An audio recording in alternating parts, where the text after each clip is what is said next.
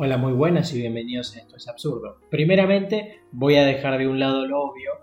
Something Comics en, Instagram, Radio Sofía OK en Twitter, Radio Sofía la página de Facebook y nos pueden encontrar obviamente en Seno Radio en la parte de podcast, en Spotify como Esto es Absurdo y en Google Podcast también como el Esto es Absurdo. Hoy les vengo con una entrevista que me encantó, que es sobre tenis, con mi gran amigo Tomás Goldberg, el cual pudo permitirme darme estos lujos que me doy en vida, que yo ya para este punto no sé qué onda conmigo, que me estoy dando tantos lujos. Esta entrevista, además de ser fabulosa, está cargada de emotividad.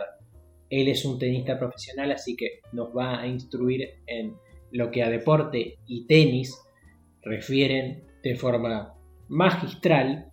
Así que Espero que la disfrute tanto como yo disfruté haciéndola. De hecho, se ve por momentos que yo estoy recordando cosas o haciendo cosas o, teniendo eh, como flashbacks en medio de la, entrevista y se lo hago saber y, me, hace, me hace muy feliz presentar esto. Espero que la disfrute tanto como yo disfruté haciéndola. Le dejo con la entrevista. Gracias. Hola, hola, hola. Bienvenidos a Esto es Absurdo. Aquí estoy con Tomás Goldberg, quien es un tenista profesional, podríamos decir, sí, profesional. Eh, el cual, el cual nos va a asistir en cuestiones deportivas. ¿Cómo está Facu? Muchas gracias por la oportunidad. Bueno, como ya dijo, mi nombre es Tomás Goldberg. Soy una persona muy allegada al deporte. Eh, desde que tengo aproximadamente seis años y siempre le he dedicado toda mi vida al deporte, particularmente al tenis. Soy una persona fanática del tenis que, bueno, que toda su vida lo ha practicado y, y por suerte he tenido la, la, posibilidad de dedicarle gran parte de mi tiempo a ese deporte tan lindo. Genial. Y, y bro, comenzando en materia y yéndonos al punto, ¿cómo ves, eh, mi hermano, la, la parte, digamos, la parte que influyó lamentablemente por la pandemia en cuanto al deporte? Bien. La pandemia en el deporte, voy a hablar particularmente del tenis, porque es donde yo más llegada tengo, tuvo dos caras. Aunque parezca mentira, tuvo una cara positiva y claramente tuvo una cara negativa. Voy a arrancar en realidad por lo negativo, que es que sobre todo la gente que competía a, aquellos deportistas que tenían viajes planificados, que tenían torneos en el exterior, que querían competir, que tenían una agenda, digamos, de, torneos, claramente la pandemia los suspendió y los paró por meses. Mm. Los cuales dejaron de entrenar, dejaron de competir. Eh, lógicamente, en la carrera de un deportista profesional eso es muy grave. Pasar meses sin competir. Entonces, bueno, hasta que todo se rehabilitó, hasta que todo volvió a la normalidad, eh, fueron meses en los que fueron muy duros, en los que hubo que readaptarse, entrenar desde casa, eh, mucha incertidumbre por no saber qué iba a pasar. Así que bueno, desde el lado negativo, la verdad que sobre todo a lo que era, a lo que tendrían a ser los deportistas más profesionales, los que compiten, claramente los afectó mucho. Pero, sorprendentemente, también hubo un lado positivo en esto que es que como el tenis es un deporte que no tiene contacto, fue lo primero en habilitarse post pandemia. Sí. Entonces mucha gente, por ejemplo, que jugaba el rugby, que jugaba el fútbol, muchos deportistas, dijeron, no puedo hacer otra cosa que no sea tenis, bueno, vamos a jugar el tenis. Ay, qué bueno. Y empezaron, a conocer el deporte. Y muchos de que por ahí no habían agarrado una raqueta en su vida, pero al tener esta posibilidad, se empezaron a enganchar con el deporte y dijeron, bueno, me gustó, ¿qué tal si lo hago dos veces a la semana? Y lo hicieron dos veces a la semana. ¿Qué tal si lo hago tres veces a la semana? Fueron tres veces a la semana. ¿Qué tal si empiezo a jugar el fin de semana con mis amigos? Fueron el fin de semana. Entonces la pandemia también generó, en el pádel también, ojo, que el pádel también fue furor por pandemia, generó esto de, de gente que no conocía el deporte, justamente lo empezara a conocer y se empezara a enganchar. Entonces hubo una promoción del deporte. Sí, sí. Y bien, quería preguntarte, mi hermano, más enfocado a lo que viene siendo tu modus operandi para, digamos, encarar tu carrera. Quería, quería preguntarte, ¿cuál es tu, día? ¿Cómo, son, cómo es tu día, tu hábito, tu, tu entrenamiento? Bien. Hoy por hoy estoy en un momento en el que estoy haciendo muchas cosas, inclusive más allá del deporte, con varios, varios planes, varios objetivos por fuera del deporte. Mm. Podría decirse que mi día arranca temprano, arranca cerca de las 8 de la mañana, estoy aprovechando para ir a jugar un rato al club en ese horario. Vuelvo a mi casa cerca de las 11, aprovecho para estudiar, porque estoy estudiando una carrera, estoy estudiando para ser visitador médico. Eh, luego de eso voy a trabajar, por supuesto almuerzo, voy a trabajar. Eh, estoy trabajando en un local de tenis para salir por el lado del deporte, estoy asesorando, haciendo encordados, eh, asesorando en tenis y pádel trabajo de las 3 y media hasta las 7 y media en un local que se llama Master Tennis, ahí enfrente del Paso del Jockey. Es un trabajo que me gusta mucho porque es algo de lo que yo conozco, entonces puedo asesorar bien, puedo, puedo trabajar bien en lo que es atención al cliente, lo disfruto mucho. Y de ahí en más, una vez que salgo, me voy para las 8 de la noche a la facultad y estoy volviendo cerca de las 11 de la noche a mi casa. Así que tengo unos días movidos. Uf. No, y además le, le comentamos al público que, eh, a ver, eh, Tommy siempre fue, desde que nos conocemos, siempre fue alguien que se movió demasiado, siempre estaba como ocupado, como haciendo cosas. Eh, de hecho, de hecho, bueno, a ver, no sé si vos, si vos vas a probar, pero cuando nos conocimos con él, yo era la persona que, que digamos, lo, calmaba de alguna manera y hacíamos chistes, porque era como, era como, yo lo veía tan apurado, tan, tan, tan apurado que era como, chiste, chiste, chiste. Mira, un poco, un poco te jodí la existencia en ese momento. Puede ser, puede ser. Pero, pero bueno, en fin. Eh, mi hermano. Bienvenido sea. Sí, totalmente. Mi hermano, eh, en el tema de los torneos y demás, ¿cuáles fueron tus experiencias, mi brother? ¿Alguna experiencia que quieras relatar? Sí, sí, sí. Es así, en el tenis por lo general la competencia para alguien que está aspirando a ser profesional o por lo menos aspirar a competir en un buen nivel, arranca desde muy chico. Arranca cerca de los 9, 10 años, porque es la edad en la que ya se tiene que empezar como a foguear este, en lo que es la competencia. Sí y para tener también un margen de tiempo para ir creciendo y para ir formándose. No fue mi caso, porque yo si bien hice tenis desde muy chico, siempre me lo tomé en un sentido más relajado, más de ir a jugar con los amigos, más en un sentido más social, hasta que me di cuenta que sí, que sí realmente quería dedicarme a la competencia, pero ya era tarde, ya yo tenía ya 12, 13 años. Gracias a Dios, siempre me rodeé de un muy buen equipo de trabajo que me supo guiando así que esa falta de tiempo lo pude compensar, por supuesto, con muchísimo esfuerzo, muchísimo entrenamiento. Mm. Pero bueno, eh, arranqué, por supuesto, como arrancan todos, con los torneos provinciales, acá en Córdoba. Mm. Una vez que vas creciendo, vas a los torneos nacionales, que ya te da la oportunidad de viajar dentro del país. Yo hice algunos viajes, recuerdo Rosario, que me gustó mucho la experiencia, ah. este, bueno, Santa Fe. Mm. Eh, y luego de eso, si tenés la oportunidad, que no todos tienen la oportunidad, eh, están los torneos internacionales, los sudamericanos y los mundiales. Yo la verdad tuve la muy linda experiencia de ir a un, a un sudamericano en Chile eh, en el 2019. Ah. fue una de las experiencias más lindas que tuve. fue la verdad que no solo el hecho de jugar afuera, sino el conocer otro país, el prepararte para el torneo, el allá la, altura es distinta, la pelota corre de otra manera, es la verdad que es muy lindo. Y también tuve la posibilidad de jugar acá, en, Villa María, eh, también un sudamericano. Ah, eh, donde tuve la posibilidad de jugar contra mucha gente de otros países, lo cual es muy bueno, eh, fue una experiencia hermosa. pero el torneo que yo más disfruté porque me rodeé de gente que realmente hoy por hoy está en la tele, para que te des una idea, de gente que ha llegado muy lejos. Ah, bien. Fue un, ITF, se llama, que vendría a ser como un mundial, un torneo internacional, acá en el Long Tennis, de acá de Córdoba. Ah. Donde tuve la experiencia de, rodearme de gente que hoy por hoy está en lo más alto de lo más alto. Eh, la verdad, esa fue una experiencia hermosa. Así que bueno, por suerte puedo decir que he jugado un poco de todo y que, que lo he disfrutado así. No, sí, sí. A ver, a la, al oírte hablar se nota la experiencia, hermano, es una cosa. Eh, eso, además, había una cosa que te quería preguntar, mi hermano, que era el ambiente en el tenis. El ambiente en el tenis. ¿Vos lo ves que se diferencia mucho de, otros ambientes en otros deportes por alguna experiencia que hayas tenido con gente? Sí.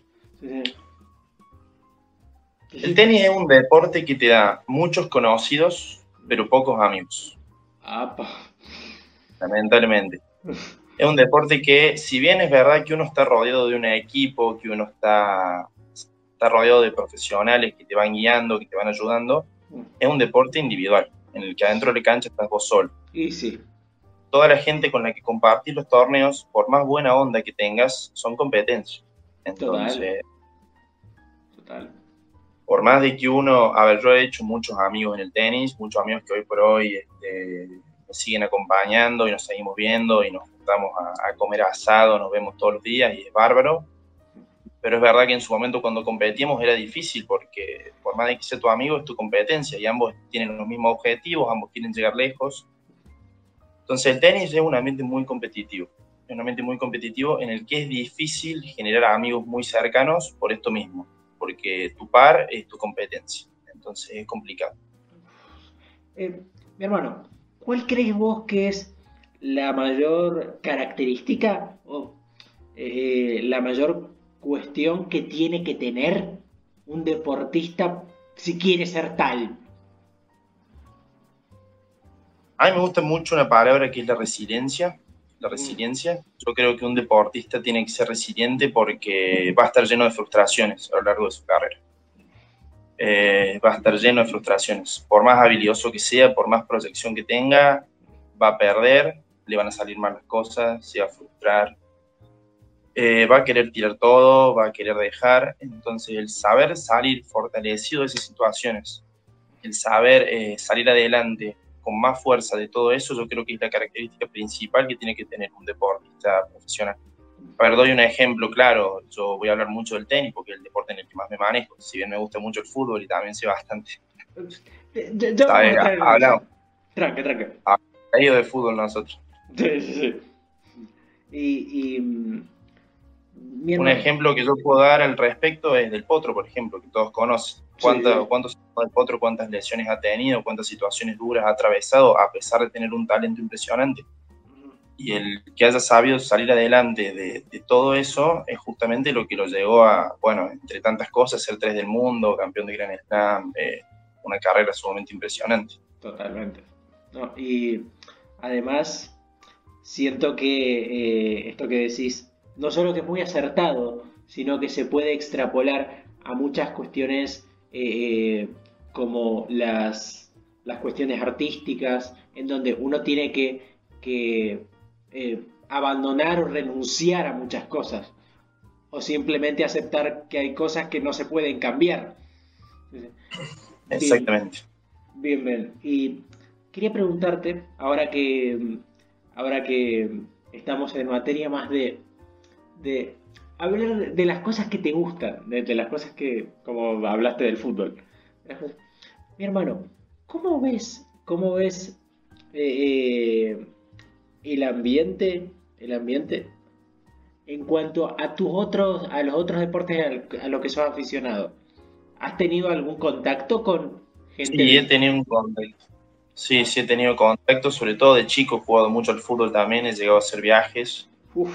Eh, yo creo que el fútbol, voy a hablar del fútbol porque es junto con el tenis también de lo que más conozco, eh, sí es un ambiente en el que generas muchos conocidos y muchos amigos. Mm. ¿Por qué? Es muy simple, porque vos tenés pares con los cuales compiten en un mismo equipo y tienen los mismos objetivos. Claro. Entonces, es un objetivo común, impulsa a todos para un mismo lado y por más de que no tengas la mejor afinidad, tarde o temprano te terminas haciendo amigos, terminas teniendo muy buena onda.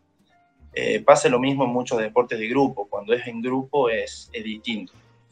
Como digo, el tenis, por ahí una de las desventajas que tiene al ser individual es esto, es que te perdes de estas cosas, te perdes de un poco de esto.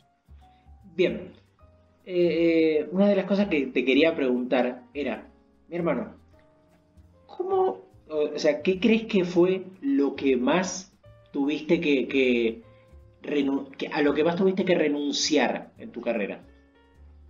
Durante muchos años la vida social. Ah, bien. Durante muchos años la vida social, sin duda. Eh, tengo un ejemplo muy claro, que es cuando estábamos, yo estaba en quinto año y es cuando se arranca el viaje de egresado, por ejemplo, a Bariloche. Y fue una charla acá en casa en la que planteamos, bueno, ¿para qué usamos esta plata? O me voy de viaje con los chicos de, a, Bariloche, con mis amigos, o usamos esa plata para algún viaje, para algún torneo. Y bueno, en ese momento es difícil, pero bueno, tomamos la decisión de, de usar esa plata para, para jugar, para seguir compitiendo. Un tipo responsable, eso es un, un tipo muy responsable, hermano. Eh, mi hermano, esto se lo pregunté a un amigo que tengo que es eh, pianista y te lo voy a preguntar a vos, pero en versión tenística. A ver, Bien. Eh, a ver, ¿vos has encontrado o has, o has jugado o has visto a un futuro crack? A una persona que vos digas, este tipo es tan jodidamente bueno. Contame alguna experiencia sobre eso. Sí, sí, sí. Bueno, yo fui a un torneo, teníamos, era sub-18, yo tenía 17 años. Sí. Y se habla mucho de, un chico con 14 que se había metido a jugar sub-18. Y yo dije que no, no, que era imposible, que cómo puede ser que un chico con 14 años esté jugando contra guasos de 17, 18, ya pleno circuito profesional. Era un montón. Bueno, cuestión que le toca a uno de mis mejores amigos que vamos a jugar doble juntos y me dice, che, me toca con del chico de, 14. Yo dije, bueno, tranquilo, digo, no debe ser tan bueno, debe estar experimentando. 6-2, 6-1 le hice. qué, qué, hermoso momento. Fue como, sí, tranqui, estaba experimentando. ¿Cómo será cuando no experimente? No, no. no, pará, y escuchá.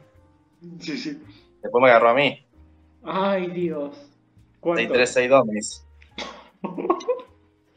no, pero, no, no, es, es hermoso. Así que yo, yo, había entrado con miedo ahí, yo había entrado con miedo. Después ya vi, ya vi como le había ganado a mis amigos, yo dije, no, listo, este me va a pintar la cara, he dicho y hecho me pintó la cara. no, no, y además me encanta porque es como, es como, eh, eh, tranqui, tranqui, no debe ser tan bueno. Mal. Eh, ahora es para mí, ahora es para mí, ahora se va a vengar de que dije que no era tan bueno. Dicho y hecho. Es buenísima. Y, mi hermano, ¿cuál fue tu momento para vos en tu carrera que fue el más alto? Y vamos a pudrirla un poquito, vamos, vamos, el más bajo. Bien, eh, el más alto, mm. yo tenía 15 años, había entrado por primera vez a un sudamericano. Era un torneo que normalmente yo lo iba a ver, y de un año para el otro me tocó jugarlo, o sea, fue la verdad que un, era, mucho, era, me llenaba de orgullo saber que de pasar a verlo, digamos, de, estar viendo los partidos a jugarlo, era la verdad que un paso muy eh, importante. Imagínate. No, recuerdo que me había tocado contra un brasilero que estaba bien preclasificado, estaba creo que 8, 9. Eh, y bueno, la verdad que yo entré, entré muy bien, me acuerdo que he hecho una muy buena entrada en calor, había tenido charlas con el equipo anteriores, entré como sin presiones cuando no, no había nada que perder mm. Y realmente gané un partidazo, un partidazo fue 6-2 en el tercer set eh, y la verdad que fue un momento en el que, en el que todo valió la pena, en el que realmente estaba dando resultados. En un torneo importante en el que llegué a ser cuarto de final fue fue un momento muy, muy gratificante saber que, estaba a la altura de ese nivel internacional. Muy bien, hermoso. Momentos bajos he tenido montones, he tenido montones de, derrotas muy duras, de, momentos en los entrenamientos en los que las cosas no salían y pensar en renunciar, en no salir más. Mm. Estoy tratando de, agarrar un momento clave, pero la verdad que han, han sido muchos. Sí como te digo, yo hago mucho hincapié en el tema de la resiliencia porque estos momentos así son, son muchos. El deportista atraviesa por muchos estos momentos. Sí, sí, eh, sí, un momento muy duro fue cuando yo tenía planes para irme a estudiar a Estados Unidos con una beca deportiva, por ejemplo, eso fue hace bastante poco. Sí. y me habían ofrecido beca a las universidades, pero me habían ofrecido un monto que realmente acá en casa, yo trabajando, podíamos, podíamos pagar, eh, que era un monto bastante elevado, a pesar de que me habían ofrecido lo que era para ellos una buena beca. Eh, bueno, y eso fue duro, porque era uno de mis, de mis planes, digamos, más ansiados, eh, ver que realmente no iba a ser posible. bueno, eso fue duro, pero bueno, me la reinventé y medianamente he seguido mi forma. Pero bueno, eso fue un momento duro, por ejemplo. Bien, mi hermano. Para vos, esto, es una pregunta filosófica ya que estudio filosofía y quiero darle ese aire. Eh, para vos, ¿qué significa ser deportista? Bien, me encanta, me encanta esa pregunta. Nosotros estamos acostumbrados, y digo nosotros y en realidad es toda la sociedad, a que el deportista es aquel que sale en la tele, es aquel que llega a ser famoso, es aquel que llega a ser profesional, que el deportista es aquel que ha cumplido todos sus objetivos y se olvidan que detrás de eso hay mucho, hay mucho, pero mucho.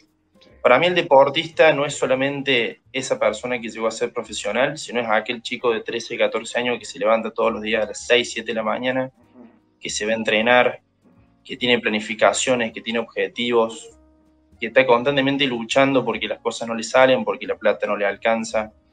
Deportista es aquel que, que a pesar de que las cosas no le salen, está viajando torneo en torneo en busca de sus objetivos. Deportista es aquel, inclusive, que capaz no tiene los objetivos más grandes, capaz no quiere llegar a ser un profesional y estar en la tele, pero que sin embargo entrena, sin embargo hace dieta, sin embargo se esfuerza, aunque sea para jugar con sus amigos dos veces a la semana. Pero ese también es un deportista, porque, es porque deportista no es solo lo que se logra, es un estilo de vida. Ser deportista es un estilo de vida. Eh, así que para mí es un concepto muy amplio y está bueno esto de deconstruir que no es solamente aquel que llega a lo más alto, no es solamente aquel que, que sí cumplió todos sus objetivos. Detrás de eso hay mucho. Totalmente. Así que para mí es, es, un concepto muy amplio que está muy bueno. No, y además eh, podemos decir que el deportista hace mucho más de lo que la gente cree que hace. Muchísimo. Totalmente. Totalmente. Sí, sí. Y mi hermano, ¿has tenido encuentros con periodismo, con gente del, periodismo deportivo? ¿Has tenido... La verdad que no. No, no he tenido. En los torneos a los que he ido sí ha habido prensa, ha habido gente que hacía entrevistas, gente que... Pero la verdad que no, no he tenido ningún encuentro cercano. ¿Tu, tu vida, de alguna manera, tu vida ha cambiado eh, eh, cuando la gente se entera que estás en esta cuestión de ser profesional y toda esta... ¿La gente a tu alrededor te trata diferente o alguna cosa así? La verdad es que intento no, fijarme mucho, mucho en eso. Yo siempre he contado, digamos, mis deseos en esto abiertamente, eh, porque creo que no, no, sirve de nada ocultarlo y, no, claramente bueno, y que es, es, el típico al que le guste, que le guste, al que no le guste, que no le guste, y listo. Sé que trato de no enfocarme mucho tampoco en la opinión del resto. Sí sé que hay gente muchas veces interesada, sé que hay gente también mala onda, por así decirlo. Total. Así que por ahí trato de, centrarme, digamos, en mi gente, en mi entorno y, no darle tanta importancia al, resto. Bien. ¿Algún tipo de, de, de, hablamos de tu rutina, algún tipo de dieta que se tenga que seguir para, para encarar? Sí, sí, sí. Eh, hace más o menos unos dos años yo arranqué con una nutricionista hmm. Y hemos ido trabajando juntos, creando dietas de acuerdo a lo que necesito en el momento.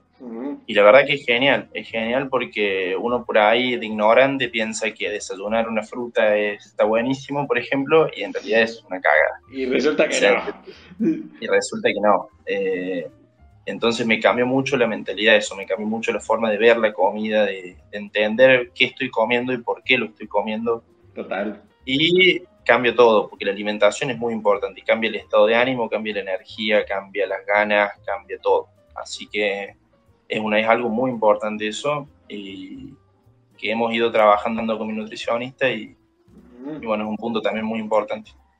Vamos a jugar al periodista, ¿te parece? Vamos a jugar. ¿Cómo no? Vale. ¿Cómo ves al tenis en la Argentina? Veo, a ver, tiene dos caras. Eh, creo que los que están actualmente en el circuito TP mm. es bárbaro porque realmente están poniendo el tenis, eh, el tenis argentino en lo más alto porque hay muchos metidos en el top 100. Mm. Hay muchos ganando torneos, hay muchos, bueno, hace poquito salió el equipo de Copa Davis, que está conformado por cinco chicos que realmente lo rompen y, van a poner el tenis nuestro en lo más alto. Mm. Así que en lo que es los que ya llegaron a ser profesionales, por así decirlo, vamos a dividirlo en los que ya llegaron a ser profesionales y los que están en camino. Dentro de los que ya llegaron, me pone muy contento por esto mismo que te contaba, porque realmente de capacitada que va a poner a nuestro tenis en lo más alto. Pero por otro lado, siento que hay pocas posibilidades para aquellos que están intentando meterse en ese circuito. Siento que eh, los sponsors son cada vez menos, las competencias son cada vez menos, eh, la gente interesada en bancar esas carreras es cada vez menos. Entonces, siento que para un país que tiene tanto tenis, tanto potencial, y no solo en el tenis, sino en todos los deportes, porque Argentina es un país potencia deportiva totalmente. Totalmente eh, siento que faltan, faltan posibilidades. Pero bueno, eh, ojalá que sea algo que con el tiempo se vaya corrigiendo, porque realmente es importante ir formando a los chicos. ¿Sentís que el, tenis, el tenis es un deporte caro para realizarse? Muy caro. Yo lo he tenido, he tenido las dos experiencias. He, he, sido profesor de tenis, por lo tanto sé qué precios se manejan en una clase. Claro y ahora estoy en un local de tenis, por lo tanto sé el costo de las raquetas, sé el costo de los encordados y sé el costo hasta de una zapatilla, que es sumamente importante. Entonces el tenis lamentablemente sí es un deporte caro. Y en cuanto a tu faceta de maestro de tenis, de profesor de tenis, ¿cómo, ves a las personas? ¿Cómo están enganchadas? ¿Se, se le nota el ánimo? ¿Qué onda? Sí, por supuesto que hay de todo. Está desde la persona que va muy estresada por el trabajo a, liberar un poco de, energía y a divertirse un rato. Como está aquel que realmente quiere ir mejorando y se lo toma un poquito más en serio. Eh, también he dado clases de iniciación, escuelita, nenes de 4 o 5 años, que la idea justamente es que se vayan enganchando, se vayan divirtiendo. Yo vi gente muy enganchada y post pandemia, justamente como decía, este punto positivo en la pandemia que he tenido para el deporte, he visto mucha gente que, que le dio la oportunidad porque no se podía hacer otra cosa y se terminó enganchando, se le terminó gustando mucho. Muy bien. ¿Cuál crees que es una cosa que se debería implementar actualmente en el tenis argentino? algo que vos decís, en el reglamento debería tener esto. En el tenis argentino. Eh, Mira, justamente esta semana estuve en un nacional de menores, eh, estuve como encordador de raquetas, y la verdad me llamó mucho la atención de que no había, no había sponsors en el torneo. Me llamó mucho la atención de que no había gente, por lo menos para ver, para ir a ver a los chicos y de última descubrir algún talento, descubrir a alguien, ver si alguien estaba apoyo. Me parece que todavía falta como parte de eso porque son chicos muchos que, que, vienen desde lejos, porque el país es grande y son chicos que se hacen viajes largos, que por ahí tener la posibilidad de que en alguno de estos torneos los vean y los descubran, por así decirlo, es algo que, que realmente sería una, una, linda posibilidad. Así que para mí faltaría eso, eh, sería algo implementar gente, gente de sponsors que vaya con el objetivo de, de descubrir chicos, porque realmente hay mucho potencial. En cuanto a la motivación, porque yo creo que es algo que es bastante fundamental eh, para seguir en un deportista. ¿Cómo, ¿Cómo, se encara o cómo encarás vos el tema psicológico, el tema de la motivación psicológica? Bien, eh, yo creo que dentro de lo que hablamos antes de rodearse de un buen equipo de trabajo, mm. pieza fundamental en el equipo de trabajo es un psicólogo. Sí, total. Especializado en deporte. Porque por más de que uno tenga mucha motivación interna, por más de que uno tenga muy claro lo que quiere seguir, siempre se, se necesita ayuda, siempre se necesita alguien que te vaya orientando, alguien que te vaya poniendo los puntos claros, por así decirlo. Total. Eh, entonces, para mí, si bien el tenis es un deporte individual, es importante que eh, rodearse de un muy buen equipo de trabajo rodearse de buenos profesionales porque solo es muy complicado. ¿Ves? cuando vos empezaste, ¿viste eh, em, de alguna manera alguna, alguna resistencia de parte de tu familia o tu familia accedió de una de vamos a, vamos a encarar el tema? No, no, no. Eh, siempre se lo tomó con tranquilidad, como diciendo que la decisión sea mía y el resto me, iba a apoyar. O sea que siempre como que fui yo el que estaba al volante, digamos, del, tema. Pero no, no, la verdad que no, no hubo resistencia alguna, este, al contrario, siempre hubo apoyo, siempre hubo buena onda, siempre hubo buena predisposición, así que en eso tengo que estar muy agradecido porque no, no, jamás. Es más, hasta el, deporte se ha hecho un estilo de vida para todos en casa. Es, es increíble eso. Por eso, volviendo al tema de lo que me decías del, ser deportista, yo creo que lo más importante es esto, que el deporte es un estilo de vida. Sí, totalmente. Eh, y eso es lo más lindo que hay. Y además de que está buenísimo esto de que em, el tema familiar, hablábamos de la motivación, el tema familiar, está buenísimo que te apoye porque te sentís más motivado cuando hay cuando tu círculo cercano está, está con vos, te sentís sí, sí, motivado, protegido, acompañado, es muy importante. Eh, círculo íntimo tiene que estar, sí, tienen que ser un equipo que empujen todos para el mismo lado, sí o sí. ¿Cuál es, eh, ¿Cuál es, porque hay una figura, yo creo, en el deporte, que como que no se le nota mucho? ¿Cuál es la, la función principal para vos del entrenador? ¿Cuál es la, la, cosa que más te aportó tu entrenador? Sí, sí. Mira, muchos creen, personas que no están allegadas al deporte principalmente, que el entrenador se encarga exclusivamente de la parte deportiva. Pero en realidad uno al final del día pasa más horas con el entrenador que con la familia. Entonces el entrenador pasa a ser familia. El entrenador, entrenadora cumple un rol de padre, madre que, que es impresionante, porque es lo que digo, terminas pasando más horas con, con él o con ella que realmente con tu familia. Eh, en mi caso, yo tuve una entrenadora eh, que fue la que me descubrió de chico y me dio la oportunidad de, entrenar más horas, de, de, crear un proyecto. Y la verdad que era para mí era una segunda madre. Era, era mucho más que simplemente un entrenador. Era alguien que me formó como persona, alguien que me, me formó en valores, que, que estuvo cuando más lo necesitaba, o sea, mucho más allá de lo que es exclusivamente deportivo. Y a muchos chicos les pasa lo mismo, por esto de que la cantidad de horas en las que se pasan en el día es, increíble, entonces. Total, total, total. Yo creo que el eh, entrenador es, mucho más que solamente algo deportivo. Eh, ¿Podríamos decir el nombre de la, de la persona? Sí, sí, sí, Gabriela es Perfecto. Gabriela, eh, si nos está escuchando, genia. mi hermano, yo quería resaltar una cosa que dijiste, que era que te enseñó valores. Y hay, sí. Sí, Y hay una, además de que mi próxima pregunta viene de esto, eh, hay una cosa que yo quería contar, que era que siempre que nos veíamos, yo veía una actitud tuya que me parece maravillosa, que es que vos tenés fair play hasta cuando hablas. Eso es hermoso. ¿Por qué? Porque él es una persona que siempre quiere como, como que todos estemos contentos y que todo esté tranquilo. Eso está muy bueno, loco. Eso es algo, eso es algo que seguramente te inculcaron en cuanto al, al juego. Sí, sí. Porque es como estar, em, eh, estar siempre eh, en, la, en el bravor de un partido te puede descolocar, te puede... Sí, sin duda, sin duda sino eh, cosas como Gaudio perdiendo la cabeza, por ejemplo. Tal cual. Bien, en el tema de los valores, ¿cómo ves al deporte en general?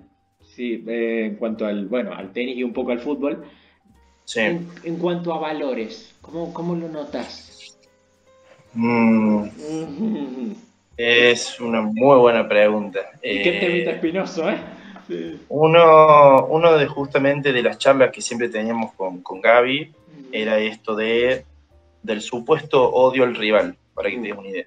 El ganar por ganar, el ganar como sea. Eh, que entraba mucho en, justamente en los valores de cada persona, porque uno por supuesto que quiere ganar, no conozco deportista alguno que quiere entrar a perder al cancho, eso no existe, ya lo sabemos. Total. Pero hay como ciertos límites y hay formas. Y yo por ahí veía que en mi entorno había mucha gente que buscaba el ganar por ganar, si había que sacrificar al rival, por así decirlo, se, se hacía. Yo por ahí muchas veces estaba de, acuerdo, porque creía que había otras formas de ganar más correctas. Es mi forma de pensar. No estoy diciendo que el otro esté mal, simplemente que mi forma de verlo y de encararlo era otra.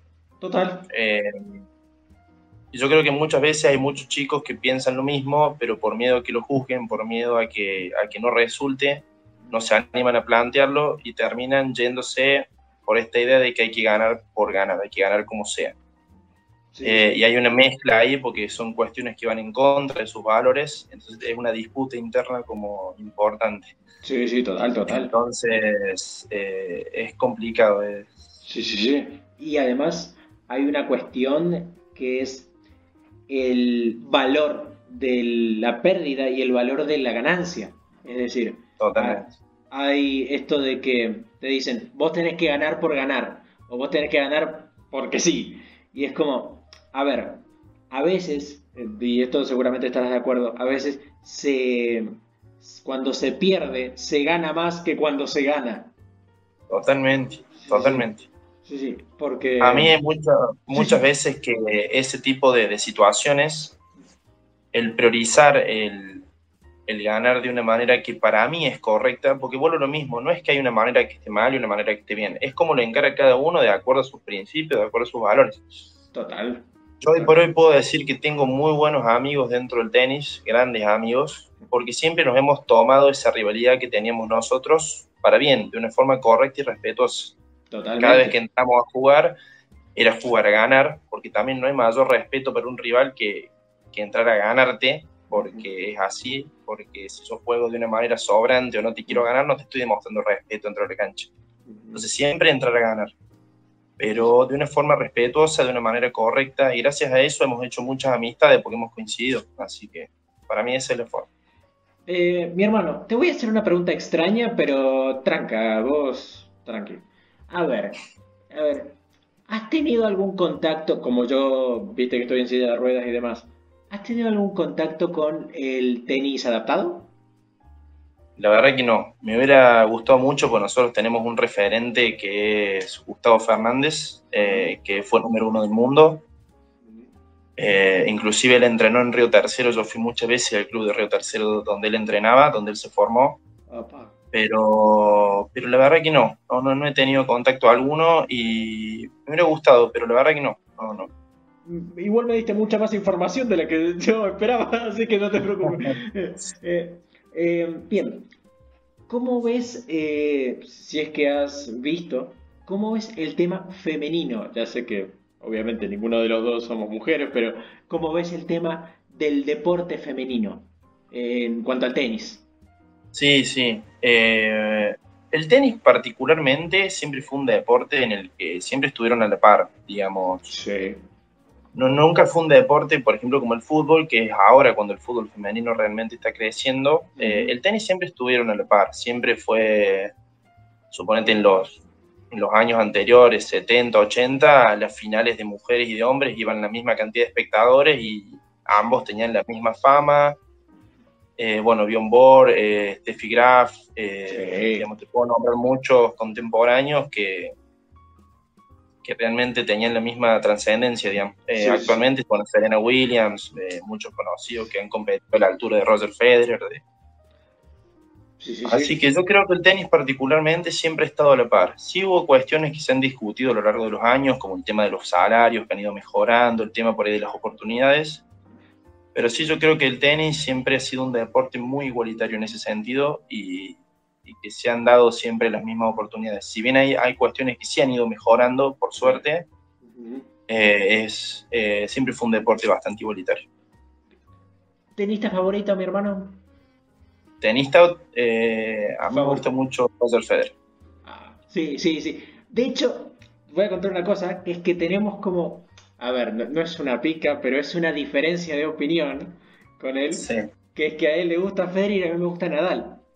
Eh, porque eh, obviamente a él le encanta también Nadal, genio, pero a mí porque yo lo veo mucho más humano en la forma de, jugar. Es como el... Sí, sí entiendo, entiendo cómo. Y a Federer lo veo como una especie de robot.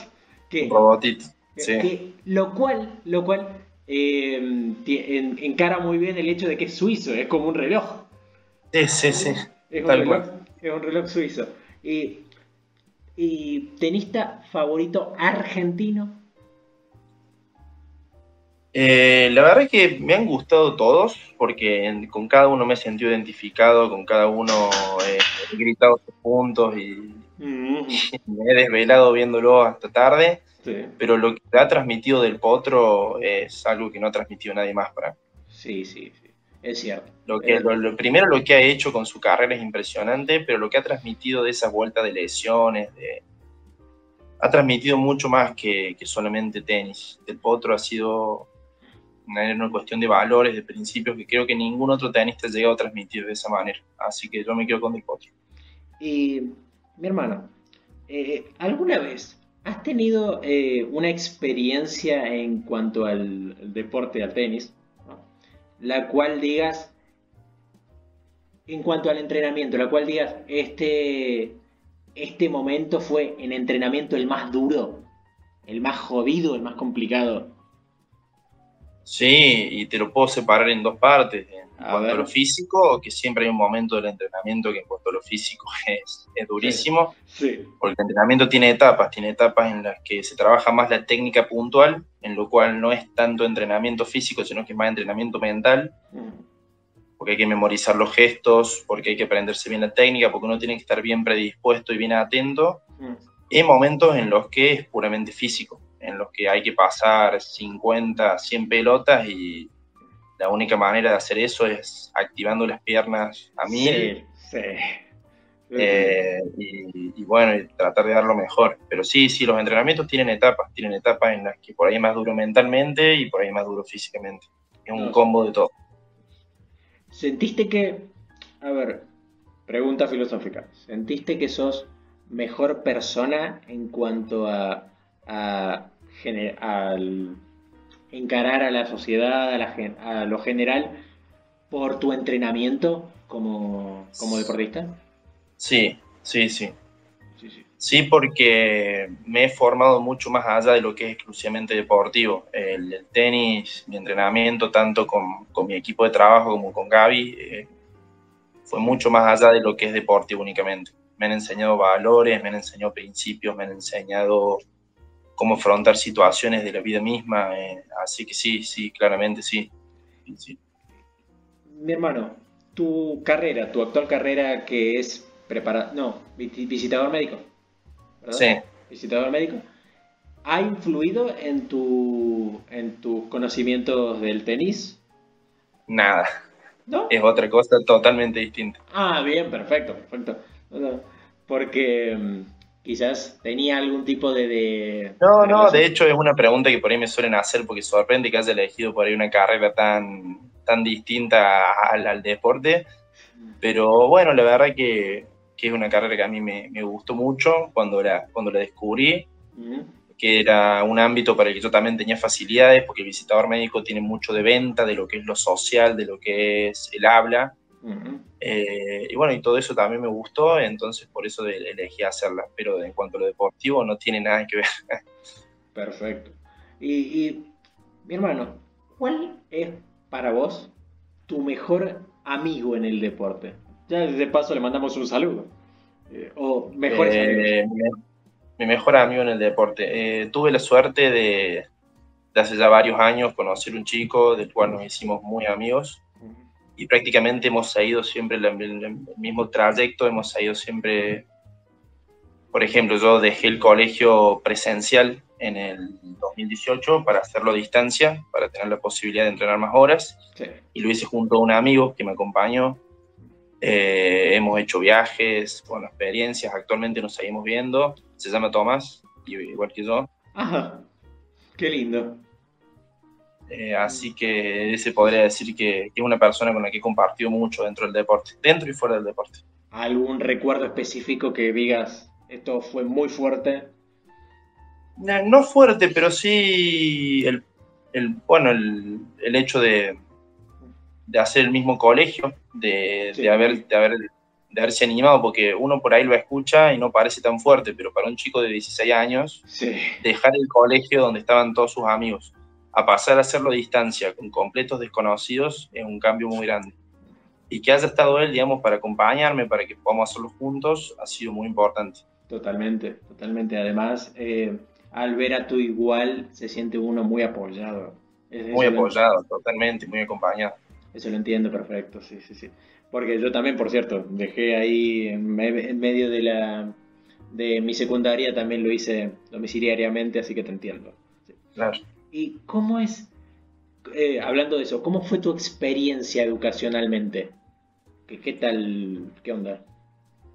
Bien, eh, el cambio, hablando académicamente, este, no fue tan duro porque yo siempre supe adaptarme muy rápido a, ese cambio de, estar todos los días en el colegio, a tener que estudiar solo desde mi casa por supuesto que al principio fue un cambio grande, pero supe adaptarme bien y supe adaptarme a tiempo, que es lo más importante. Eh, así que las experiencias realmente han sido buenas. Eh, terminé el secundario a tiempo, eh, con buenas notas, no hubo nada, digamos, tampoco mucho para, para, recalcar, pero bueno, ha sido buena experiencia. me he sabido adaptar bien. ¿Ves importante el tema académico duro para un deportista? Veo muy importante el tema del colegio, más allá de lo académico. Yo creo, y si tengo que dar un consejo, es que traten de no dejar el colegio de manera presencial, porque es muy importante que sigan, sigan por ese camino, porque mucho más allá de lo académico, es el tema del ambiente, el estar con los amigos, son cosas que, que por ahí el deportista está acostumbrado a sacrificar, pero si hay maneras de no hacerlo, hay que tratar de buscarlas y de encontrarlas, porque realmente es muy importante. Eh, es muy importante no perder ese círculo del colegio. No, y además la sociabilidad y toda esta cuestión. Exacto. Uf, Tal cual. Y mi hermano, como ya últimas cuestiones que te quiero preguntar. Mi hermano, ¿qué es para vos una, o cuál fue para vos una experiencia que diga, que hayas dicho, che, quiero ser tenista? ¿Cuál fue tu experiencia bisagra? La verdad es que no hubo. Eh, ah. Desde muy chico siempre fui muy cercano al deporte, al tenis, al fútbol y fue como que eh, fue el plantearme, che, esto me gusta, sí, la verdad que me gusta, bueno, le metamos para adelante y nada más. No hubo un momento, fue simplemente eso, fue un amor al deporte que me, me hizo seguir y bueno, no hubo mucho más. ¿Cómo, cómo, digamos, cómo definirías, y esto es algo parecido a, lo que significa ser deportista, pero ¿cómo definirías tu amor al deporte? ¿Cómo, cómo te, cómo te, cómo te, se te plantea el deporte en tu corazón? Creo que la mejor forma de responderlo, que es lo que hablábamos antes, que lo dije un par de veces, es que es mi estilo de vida por más de que yo esté estudiando otra cosa, por más de que quizá el día de mañana tenga planes por fuera del deporte, eh, es mi estilo de vida. Entonces, tarde o temprano siempre se vuelve, siempre se, sigue por la, por, el mismo, por la misma rama. Sí, sí, sí. Por ejemplo, yo dejé de trabajar dando clases de tenis y al toque me busqué un trabajo relacionado al tenis porque realmente no me podía alejar. Entonces... Era una, era una eh, relación íntima que tenías ahí. Eso es. Entonces yo lo definiría como, como, mi estilo de vida. Yo creo que es eso. Bien. Como última cuestión, quisiera que, como siempre termino así las, las entrevistas, quisiera que nos dejes a todos nosotros un mensaje. Un mensaje que quieras dar a los futuros tenistas o al, al mundo del deporte. Bueno, nada, primero que nada espero que, que mi experiencia les, haya gustado, espero que les, pueda servir de algo. Eh, yo creo que, el deporte es muy lindo, es algo que, te termina formando como persona, mucho más allá de lo que es exclusivamente deportivo. Mm. Así que yo, mi mensaje es que hagan deporte, que hagan deporte, que, lo intenten, que se esfuercen, que, que traten de vivir el, mundo del deporte porque es algo muy lindo. Eh, así que, que tengan, que, aquel que tenga la posibilidad de, practicar algo, que, que, lo haga porque es realmente algo hermoso. Perfecto, mi hermano. Ante todo, quiero decirte que esto ha sido un honor, un honor. Es más, eh, eh, quiero decir algo, que es que yo cada vez que pienso en deporte, o bien, y esto lo podrás decir vos, no me dejarás mentir, eh, cada vez que ganamos, ambos somos de Boca, cada vez que gana algo Boca, yo le mando un mensaje a Tommy. Yo siempre le mando un mensaje. Le hincho las pelotas soberanamente. Pero, pero, pero él siempre está con una sonrisa y siempre, y siempre eh, tratándome bien. De verdad, es un honor que estés con, que estés en este momento conmigo. En serio. No, el honor es mío.